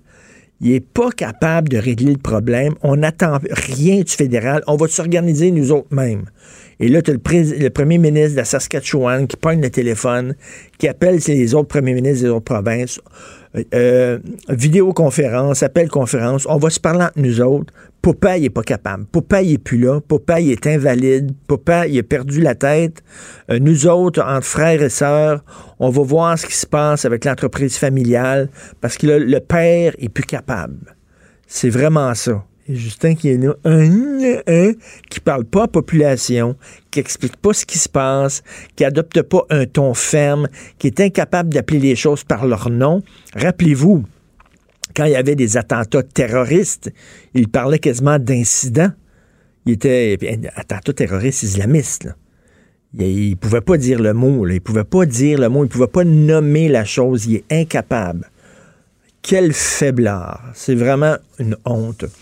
Un texte qui est paru dans l'Obs. L'Obs, c'est l'ancien euh, Nouvel Observateur, un magazine très important en France. Une dramaturge canadienne demande aux critiques blancs de ne pas écrire sur sa pièce. Depuis le temps que je le dis, la rectitude politique est une forme de maladie mentale. C'est délirant. Alors, la dramaturge en question s'appelle Yolanda Bonnell. Elle est d'origine Ojibwe, sud-asiatique. Elle se présente comme une femme queer to spirit. Vous savez, to spirit, c'est une expression amérindienne. Ça veut dire que tu as deux esprits dans ton corps. Tu es à la fois féminin, masculin, etc. Donc, elle se dit queer to spirit. Donc, bispirituelle. Elle crée à Toronto un spectacle hybride entre pièces de théâtre et performances qui est intitulé Bug. Et euh, elle dit, ce spectacle-là, c'est des mouvements corporels répétitifs effectués dans un espace crypté qui a le pouvoir d'intégrer les passés douloureux et les processus transformatifs réunis par un rituel indigène génératif d'apaisement de la douleur. Bla, bla, bla, bla, bla, bla, bla. Tu sais, des mots supposément, là, tu sais, des gros mots pour montrer que c'est scientifique ton affaire. Un espace crypté. Un processus transformatif et génératif. Ça a l'air là, vraiment, ça a l'air sérieux. Alors, euh, la dominante queer indigène et spirituelle de l'œuvre s'incarne dans des rituels de soins, de demande, de consentement, blablabla. Bla, bla, bla, bla, bla, bla. Bon. Et elle rappelle aux spectateurs qu'au milieu de la violence coloniale, racialisante et genrée, nous devons, nous, peuple autochtone, bispirituel, queer, devenir des insectes pour négocier notre territoire. Bla, bla, bla, bla. Bon. Et là, elle a demandé à ce que seulement des euh, spectateurs, quand tu es blanc, tu peux aller voir sa pièce, parce que ça va t'ouvrir à la réalité queer, bispirituelle, autochtone, mais ne pas écrire sur sa pièce. Ça dit euh, seulement les indigènes, les noirs et les personnes de couleur peuvent rendre compte du spectacle. Les blancs ne peuvent pas rendre compte du spectacle parce que les blancs font toujours des critiques eurocentristes. Nous autres, les blancs, on est comme un peu niaiseux. On n'est pas capable de s'extirper de nous-mêmes. hein? On n'est pas capable de se mettre dans, dans les, dans les bottes des autres. Les autres sont capables. Les Noirs peuvent parler des Blancs, il n'y a aucun problème, nous juger, parler de l'histoire coloniale, exploiteur, etc. Mais nous autres, on, on pas. C'est du racisme. Il y a une France pour ça, c'est du racisme. Et là encore, ce sont des anti-racistes qui sont les pires racistes. C'est complètement débile. Donc, elle dit que les critiques. eh Et là, écoute, là, en France, dans le nouvel. euh, Dans l'Obs, ils rigolent. Ils trouvent ça complètement fou. Puis ils disent au Canada, c'est complètement débile, la rectitude politique. C'est écrit délire de l'appropriation culturelle. Alors, on fait rire de nous autres. Donc, les Blancs n'ont pas le droit d'écrire sur sa pièce, mais je m'excuse, je suis blanc, puis j'ai le droit de dire que c'est complètement débile et complètement niaiseux. Vous écoutez politiquement incorrect. Pendant que votre attention est centrée sur vos urgences du matin, vos réunions d'affaires du midi, votre retour à la maison ou votre emploi du soir, celle de Desjardins Entreprises est centrée sur plus de 400 000 entreprises à toute heure du jour. Grâce à notre connaissance des secteurs d'activité et à notre accompagnement spécialisé, nous aidons les entrepreneurs à relever chaque défi pour qu'ils puissent rester centrés sur ce qui compte, le développement de leur entreprise.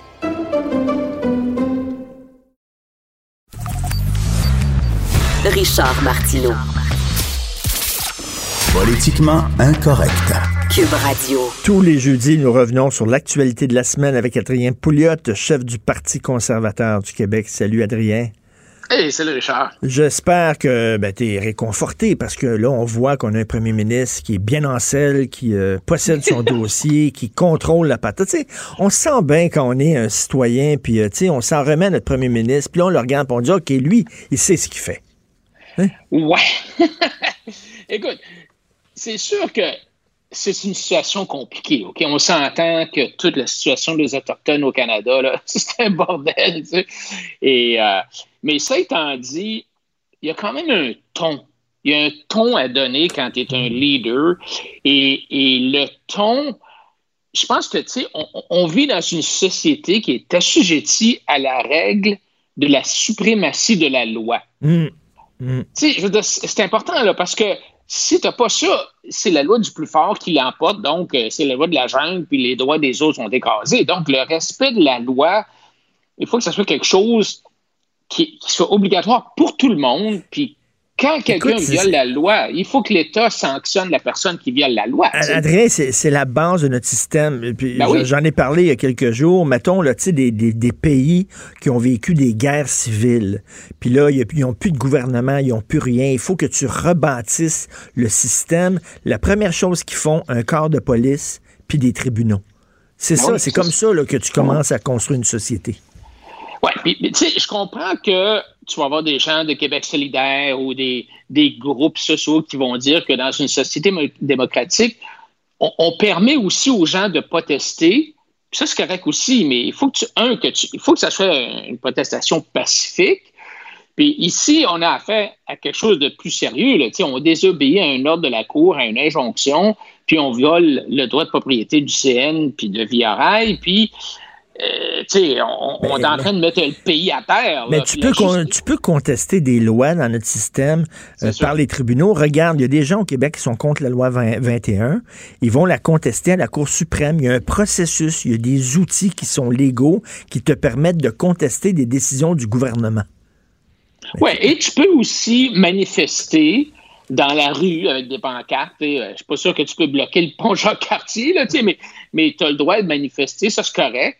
Et puis souvent, il y a une justification morale, il y a une injustice que tu essayes de, que tu veux souligner, que tu veux corriger. Puis ça, c'est correct aussi, mais, mais ici, il n'y a pas vraiment de justification morale. Tu as, des manifestations qui ont commencé au début du mois de février, après que la GRC a commencé à appliquer une injonction contre les personnes du territoire de euh. qui empêchait de construire le, chantier de construction. Et, tu sais, c'est. D'abord, il faut, comprendre aussi qu'il y a un bordel à l'intérieur des peuples autochtones, hein, parce qu'ils sont divisés sur le sujet. Il y a bien des, Autochtones qui sont en faveur du projet de Coastal GasLink.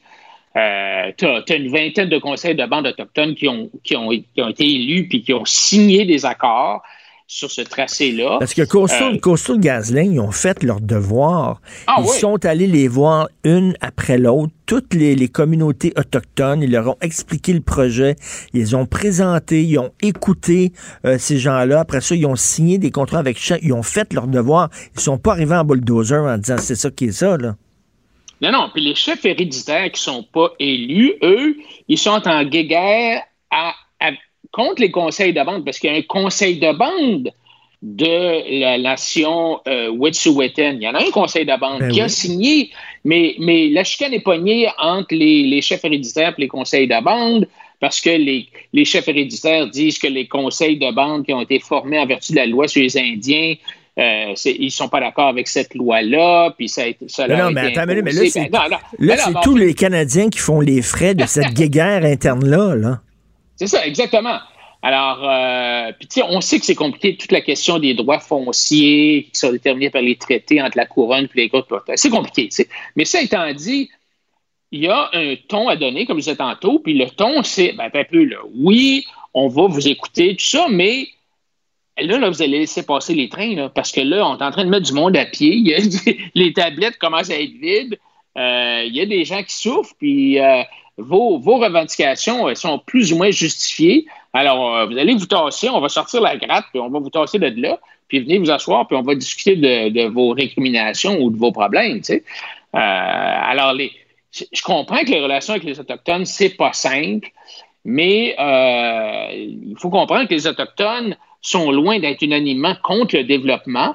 Euh, tu sais, les, les choses ont évolué beaucoup depuis 25 ans. Tu as le- les, les cris du nord du Québec qui sont dans le secteur minier. Tu as des bandes de la Colombie-Britannique euh, qui sont dans la forêt, dans le gaz naturel. Il y en a dans l'Alberta. Écoute, il y a des, il y a des, des Autochtones en Alberta qui font plus d'argent euh, le- que leur revenu moyen après impôt. Il y a certains résidents autochtones là qui sont plus élevés que celui des autres Albertains parce que ils ont consenti à des projets de développement de sable bitumineux.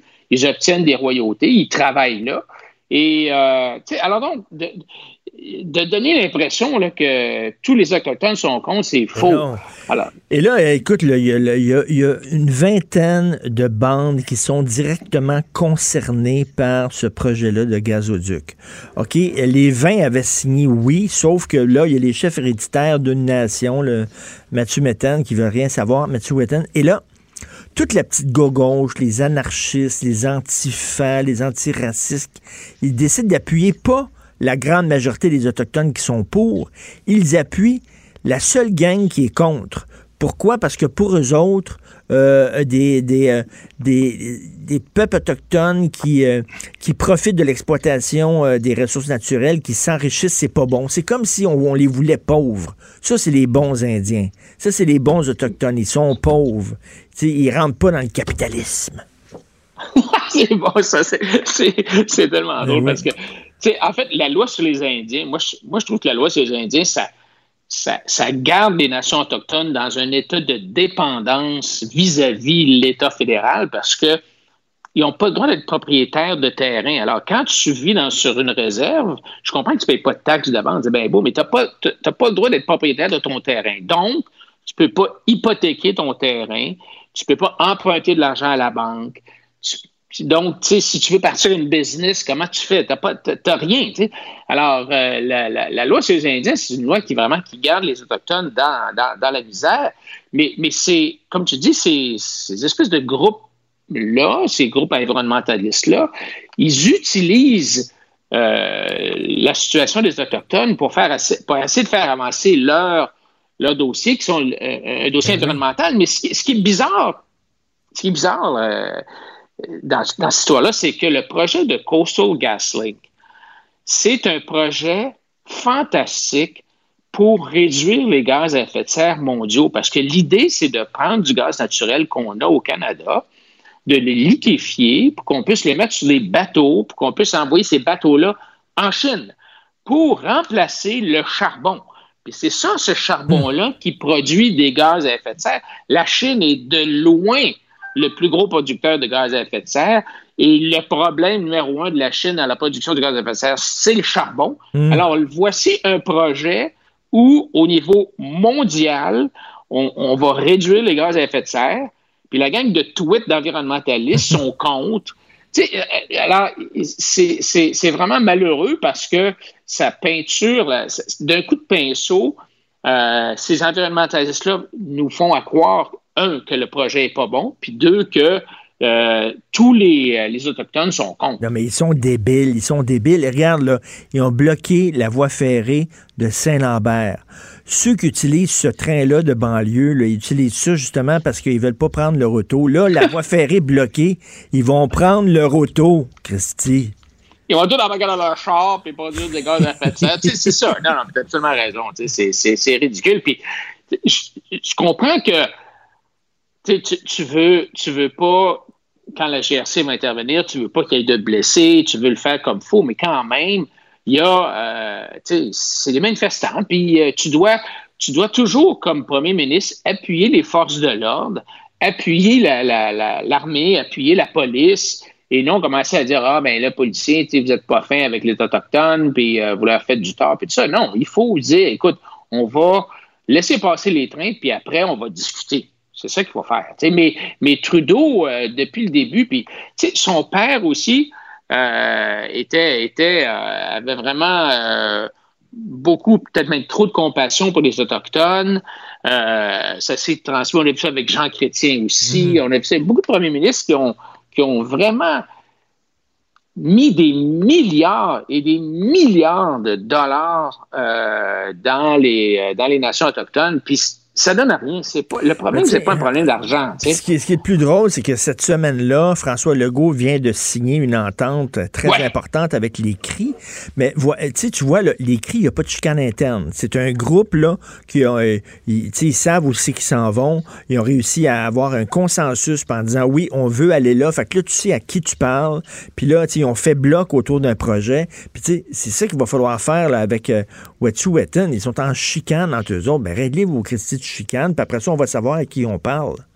Avec qui on Ouais, négocie. alors, exactement. Alors, les CRI, c'est justement un bel exemple de, de- de- d'une nation euh, qui, euh, qui, qui, a réalisé que le développement économique, c'est important. Et euh, il y en a d'autres comme ça. Wendake, par exemple, dans, au- à Québec, tu vas là, puis il y a des restaurants, il y a des magasins, tu sais, il y a des... C'est, c'est vraiment... Tu vois que ces gens-là ont compris c'est quoi la game, Mm. puis ils jouent la game comme ça, puis ils gagnent, ils, ont, ils ont du succès. Alors, moi, je pense que c'est ça qu'il faut faire. Il faut donner aux Autochtones les moyens de jouer la même game que nous autres, puis euh, de gagner. Non, on dirait la seule game qu'ils peuvent jouer, c'est la game de la victime. C'est ça, c'est Victime ça. des pauvres des méchants colonialistes. Ça, on leur permet de jouer cette game-là, mais si ils veulent jouer la game des entrepreneurs, de partenaires financiers, de profiter de, de les retombées des Ah là, on les aime pas, ces Autochtones-là, c'est pas des bons Autochtones. Écoute, je veux te parler d'autre chose. Euh, c'est ce dossier-là qui euh, dit que les, les cégeps anglophones performent mieux que les cégeps francophones. Ça te touche, ça. Ça va te chercher. Ouais, ben, ben, écoute, euh, d'abord, j'ai bien compris, toi, tu as reçu à ton émission là, quelqu'un, le- je pense que c'est l'éditeur du Journal du Québec, euh, de Québec, qui expliquait un peu comment fonctionne le, le- ce, ce classement-là. C'est un classement qui euh, donne le taux de diplomation. OK? C'est pas, c'est pas comme le classement des écoles secondaires. Euh, parce que au- le classement, des, le bulletin des écoles secondaires, ça mesure le taux de réussite aux examens du ministère. Donc, c'est pas, c'est pas la même chose. On mesure pas tout à fait la même chose. Mais ça étant dit, il y a, on le sait, il y a depuis, ça fait longtemps qu'on le sait qu'il y a un problème au niveau du cégep. Tu as des taux de diplomation euh, vraiment impitoyables. Tu as, quatre étudiants sur dix qui quittent leurs études collégiales avant d'avoir obtenu leur diplôme.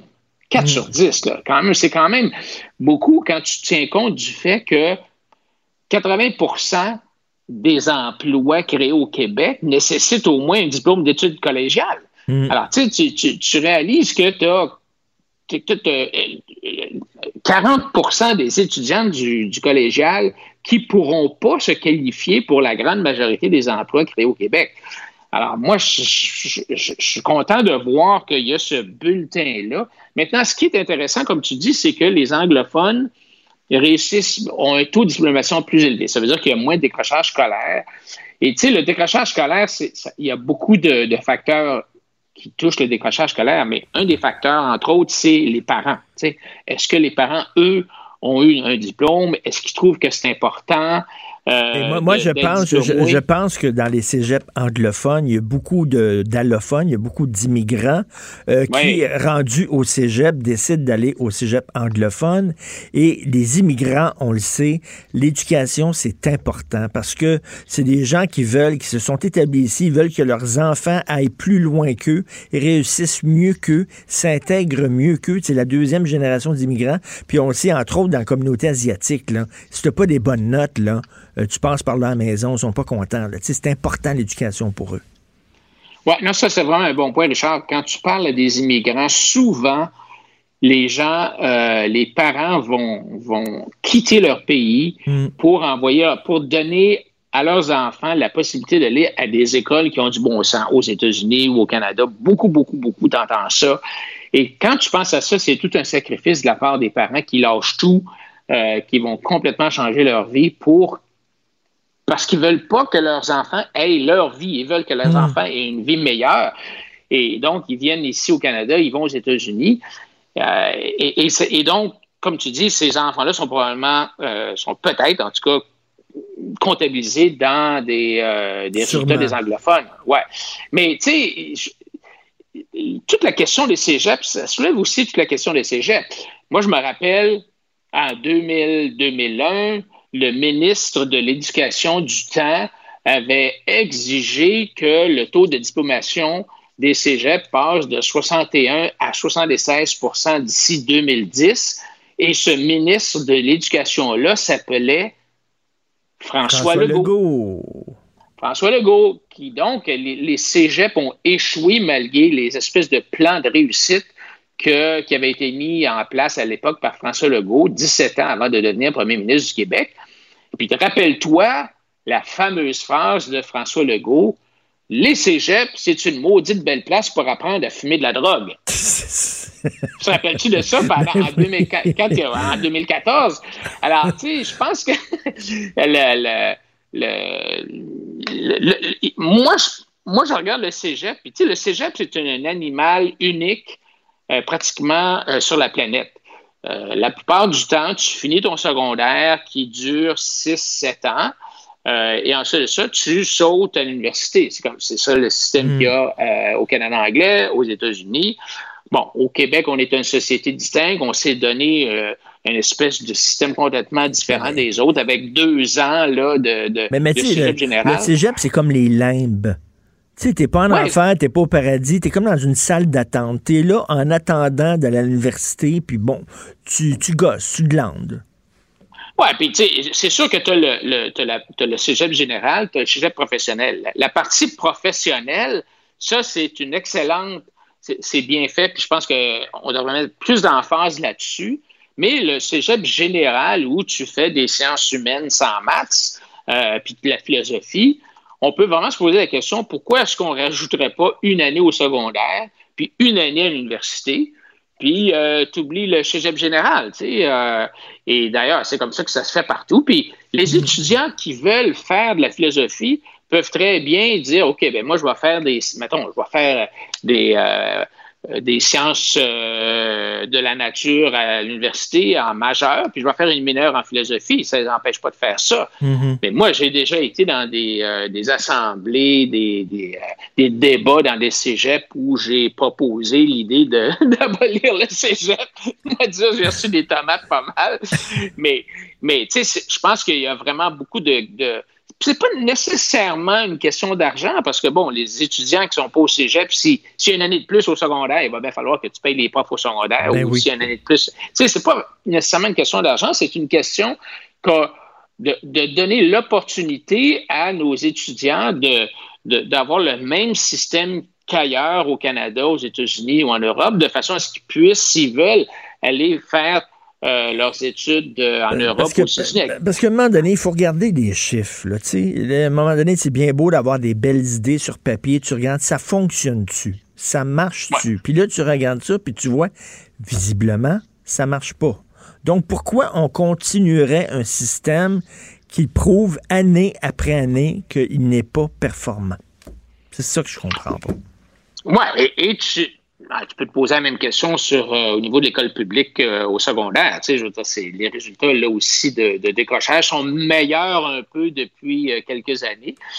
Mais tu sais, quand tu penses que il est pratiquement impossible de congédier un professeur Mm. au secondaire pour incompétence, c'est impossible. Je pense qu'ils en ont congédié 2 sur 60 000 en 10 ans. Là. Tu sais, je veux dire, euh, il faut vraiment là, que tu aies quasiment assassiné un élève ou volé 2 millions dans la caisse pour euh, te faire congédier.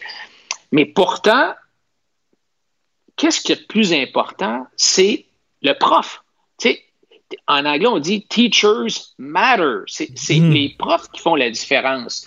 Et si le prof n'a pas d'incitatif à améliorer sa performance parce que il est payé selon son ancienneté et non selon sa performance, parce que euh, il n'y a jamais aucune chance d'être réprimandé, congédié ou euh, mesuré, ben, qu'est-ce que tu veux? euh, Tu n'as pas beaucoup d'incitatifs de t'améliorer. Puis, après un bout de temps, quand ça fait 10 ans que tu enseignes la même matière euh, à chaque année, ben, tu, tombes dans, tu tombes dans l'ennui, puis tu t'en fous. euh. Adrien, je l'ai déjà dit, puis je vais le redire, le réalisateur du film là, de Al Gore sur l'environnement, OK? Euh, Ouais. Le film qui avait fait bien jaser, c'est un gars de la go-gauche, OK? Le réalisa- tu sais, il a réalisé le film avec go-gauche. Son, son film après, c'était sur l'éducation. Il s'est dit, je vais me promener partout aux États-Unis, je vais rencontrer plein de spécialistes pour savoir comment on peut améliorer le système d'éducation. Le film s'appelle Wedding for Superman. Et si tu sais quoi sa conclusion, puis là, le gars, il- c'est gauche, là, c'est un ami d'Al Gore. Sa conclusion, Ouais. c'est un truc, permettez au directeur de sacrer dehors les profs incompétents. C'était ça qui est arrivé avec ça. Ben, c'est exactement ça. Au Québec, on a, les professeurs ont cette espèce d'immunité contre l'incompétence. Puis deuxièmement, si tu regardes aussi la façon qu'on recrute nos, nos jeunes professeurs, la façon qu'on, quand tu regardes quelles sont les compétences requises pour entrer à une faculté d'éducation, honnêtement, là, la, la cote R la plus basse qui est requise pour entrer dans une faculté d'éducation. Alors, tu sais, les, les, les compétences. Si tu sais, si tu veux pas aller faire des sciences euh, de la nature, si tu veux pas être médecin, tu veux pas être avocat, si tu es refusé partout, qu'est-ce que tu fais? Ben, ah, finalement, je vais aller en sciences d'éducation. Alors, les, les, c'est pas, pas une profession qui est euh, appréciée par le système. Nos jeunes, nos jeunes qui, euh, qui veulent devenir professeurs au début de leur carrière, c'est l'enfer. Ils se font bardasser d'une classe à l'autre, tu remplaces à la dernière seconde, tu es traité comme du bétail.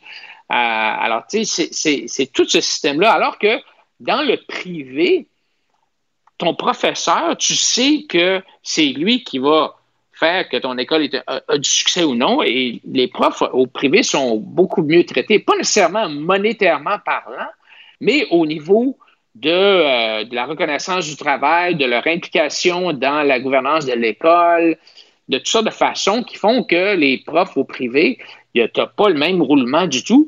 Et il faut dire que, évidemment, les profs dans le privé aussi, ils sont mesurés. Là. Puis les poches, là, ils se font mettre dehors. Ben c'est ça.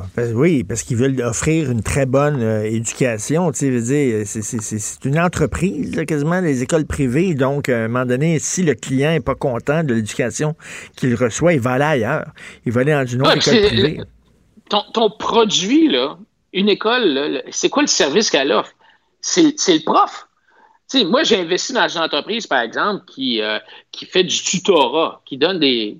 c'est incroyable comment est-ce qu'il y a de la demande parce que les profs conventionnels dans les écoles conventionnelles publiques euh, sais, rencontrent pas les, les besoins du client. Alors, le client est obligé de se tourner ailleurs puis de s'embaucher un tuteur pour se faire aider parce que le prof dans la classe, soit qui est trop occupé, ou soit qui est trop paresseux, ou soit qui n'est pas intéressé, il n'est pas motivé à faire la job. Je te dis pas, là, je veux pas dire, sais, je dis pas que tous les profs sont, sont mauvais, là. Je veux pas dire ça. Il y a des profs qui sont extraordinaires, puis on a tous connu des professeurs qui nous ont motivés, puis qui nous ont poussés, puis qui nous ont, qui nous ont vraiment euh, fait avancer. Mais il y en a, il y en a trop, malheureusement, qui, tout simplement, à cause du, du système, n'ont pas la motivation requise pour euh, être à la hauteur de la tâche. Tout à fait. Et écoute, en terminant, là, il nous reste deux minutes, Bombardier, avalé par Alstom. Fait qu'il leur reste seulement maintenant les, les jets, euh, les jets d'affaires pour multimillionnaires, c'est tout. Et moi, je suis bien content.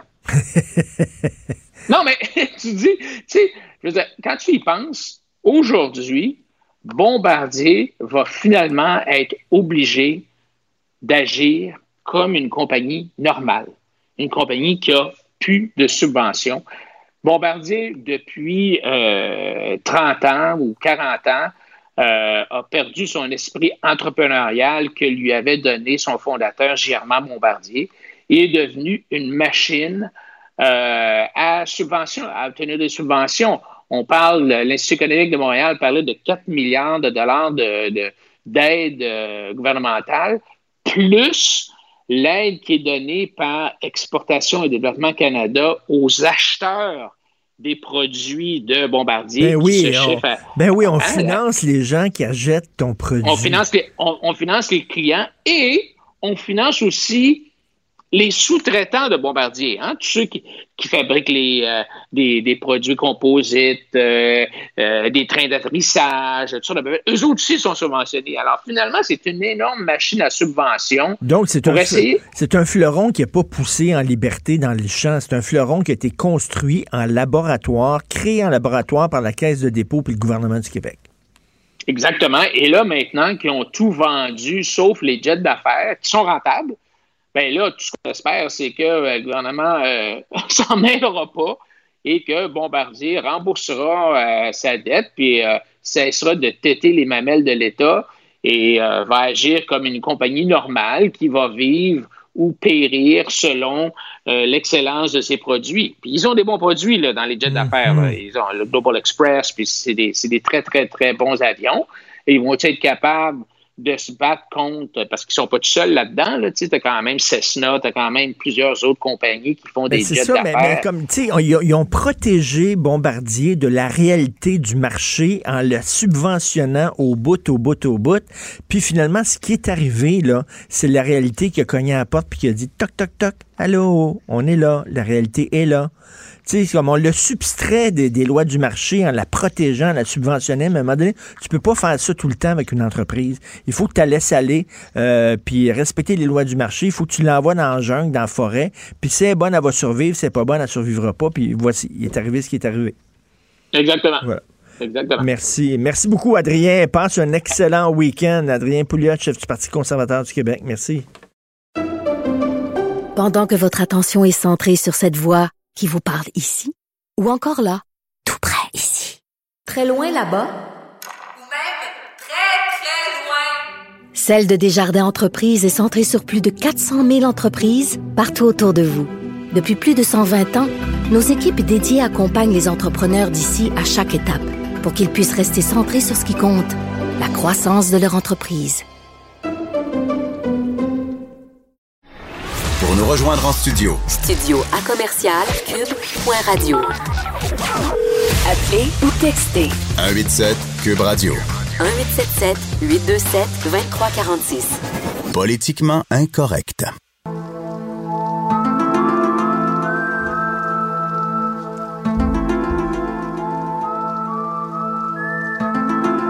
Les théories du complot avec Alexandre Moranville-Wallet et cette semaine, Justin Trudeau est un reptilien. Ça se pourrait, mais il faudrait lui faire passer le test. Tu te souviens, j'avais sorti tous les critères selon les principaux blogs de reptiliens, sensibles aux champs électromagnétiques, changement de couleur de paupières, euh, doit, entre autres, rester à la chaleur pour euh, son sang-froid, Ah bien oui, sûr. ah oui. Non, il n'y a pas de sang-froid.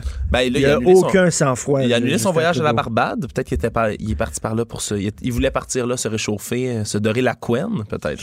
On va parler, écoute, la théorie du complot peut-être la plus, euh, la plus vieille, la plus connue, Atlantide. Ouais, théorie du complot. Puis là, écoute, euh, dernière fois qu'on a fait le soir de Turin, ça m'a donné l'envie de me lancer un peu dans ce qu'on appelle l'archéofiction, soit euh, ben, les recherches archéologiques, puis les sujets sur lesquels il y a beaucoup d'experts qui vont se pencher, qui vont chercher euh, plusieurs euh, de quelque chose qui aurait existé il y a bien longtemps. Cette fois-ci, l'Atlantide. Et l'Atlantide, les premiers, les premiers écrits qui parlent justement d'un continent qui aurait été englouti, ça date de très longtemps. Ça date d'extrêmement longtemps, mais c'est probablement une des personnes les plus célèbres aussi de l'histoire, qui amène le, le mythe de l'Atlantide, veut, Homère? c'est Platon.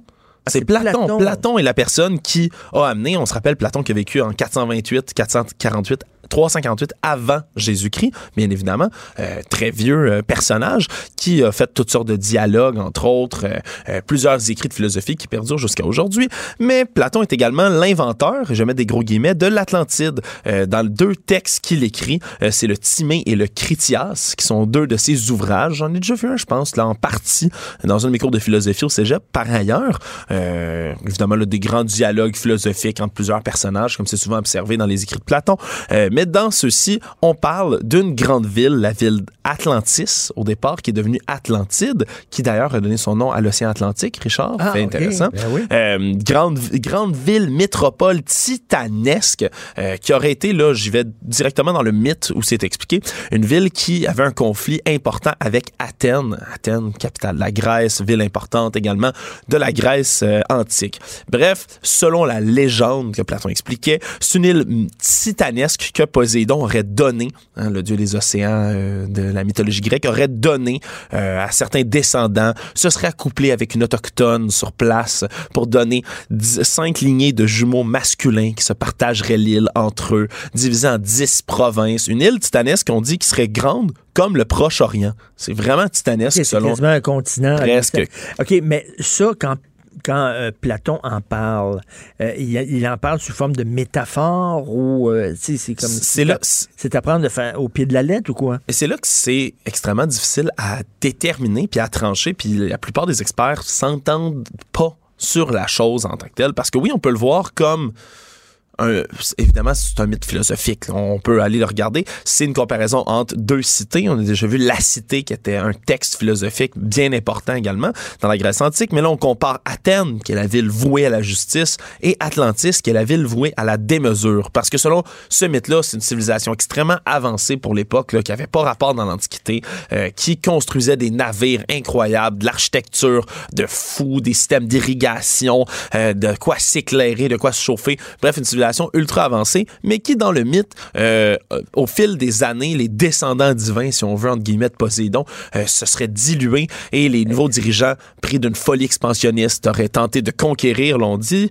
euh, des invasions de la Libye jusqu'à l'Égypte, puis même certains bouts de l'Europe méditerranéenne. Et là, il y a des chercheurs, j'imagine, avec des sous-marins, avec des bateaux, etc., qui ont tenté de voir, effectivement, est-ce qu'on sait à peu près c'est où Atlantide, puis ont tenté de, de voir, est-ce qu'ils ont vu des, des, des je sais pas, des, des, des, des ruines euh, qui peuvent peut-être suggérer que ça a déjà existé? à des dizaines et des dizaines et des dizaines d'endroits différents. Ça fait longtemps qu'on cherche l'Atlantide parce qu'à la fin du mythe, euh, ce qui est important de comprendre, c'est qu'Athènes bat, si on veut, l'Atlantide. Zeus, le dieu du ciel et de la terre, décide, bon, c'en est assez, cette ville-là, euh, ils font trop n'importe quoi, ils conquérissent partout. Bang! Lance un cataclysme titanesque, un raz-de-marée qui engloutit l'île et qui se retrouverait sous les flots. C'est comme ça que se termine le mythe de Platon. Bon, on se demande à ce moment-là d'où viennent ces inspirations? Il y a beaucoup, beaucoup, beaucoup de personnes. Euh, Dernièrement, je pense, après son reportage sur le Titanic, je pense James Cameron s'est même penché là-dessus avec son, son sous-marin. Ben on oui. sait qu'il y a une propension à explorer les fonds marins. Il s'est penché sur la théorie, mais ça date pas, comme tu le dis, d'hier. On voit toutes sortes là, de, de recherches qui ont commencé. Euh, il y a quand même un, un petit bout. En 1930, entre autres, il y a des- d'importantes fouilles qui ont eu lieu auprès de l'archipel de Santorin, en Grèce. Je sais pas si tu connais le Ben. Santorini, Ben oui. là-bas, qui est un archipel volcanique, bien évidemment, euh, mais dans l'eau, à, à peu près à 10-15 mètres Quoi, de ça profondeur. au large de Santorin?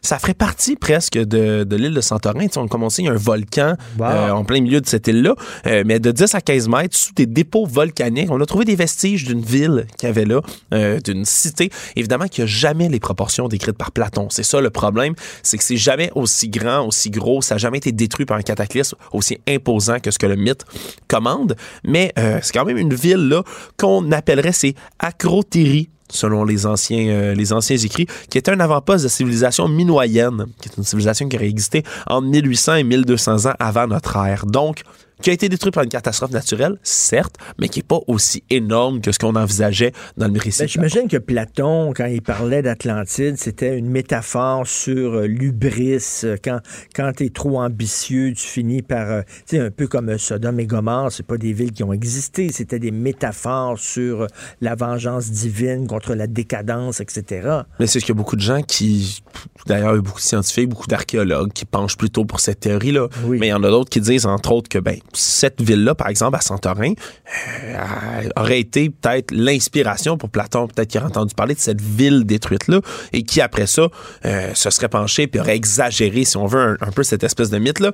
C'est pas le seul endroit, entre autres, là, auprès, euh, vers le détroit de Gibraltar. On aurait retrouvé euh, des très, très vieilles euh, traces d'une civilisation. À une époque, là, ça daterait d'une époque où la civilisation sédentaire existait même pas encore, ce qui alimenterait un peu cette espèce de mythe-là, si on veut, d'une civilisation plus avancée, qui connaîtrait plus de choses, dont la science serait euh, fabuleuse pour l'époque.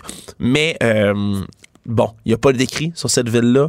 Il y a certaines théories qui disent que à l'époque de Platon, il y aurait encore une tradition orale qui aurait perpétué le mythe de cet endroit-là, de cette euh, de cette île-là engloutie, puis que ça aurait inspiré Platon. Quoi qu'il en soit, on est incapable de trouver hors de tout doute, puis faudrait qu'on puisse le trouver. Y, il y a eu récemment des recherches. euh, c'est quoi la dernière grande euh, exploration, mettons, pour. euh, Ben, je sais qu'en 2009, il y, a eu, il y a- il y en a eu d'autres, euh, des explorations, entre autres, comme je parlais, auprès du détroit de Gibraltar, donc c'est quand même assez récent. Mais moi, ce qui m'impressionne le plus, c'est que on accorde beaucoup de crédit à tout ça. En 2005, il y a eu une conférence internationale, la conférence de Milos, qui s'est tenue en Grèce, évidemment dans la ville du même nom, et qui avait pour but de trancher une fois pour toutes dans la communauté scientifique, est-ce que Atlantide existe ou pas? Et à cette conférence-là, ils ont dressé 24 critères précis, tirés du récit de Platon, qui devraient orienter les recherches vers qu'est-ce qui pourrait être considéré comme l'Atlantide moderne. Puis là, il y en a, écoute, je vais pas tous les lire, mais c'est tout, c'est tout des, des, des, des, des, des, des- des stades euh, avancés. Là, on parle entre autres, là, ah, ça serait, ça prend un port qui est à 7,5 km de la ville. Euh, c'est une ville qui a une population élevée, donc qui devrait avoir à peu près 1 200 000 habitants. Euh, puis là, on parle, évidemment, là, ça monte, ça monte, ça monte. Les critères entre eux se contredisent un peu tous, mais quoi qu'il en soit, il y a quand même eu deux, deux autres conférences, en 2008 à Athènes, en 2010 à Santorin directement. Donc, les chercheurs continuent à avoir espoir de trouver un peu l'inspiration, si on veut, au mythe, quoique, bon, très, très, très, très peu d'espoir de trouver la ville en tant que telle. Par contre, On Richard, a envie de leur dire get a life.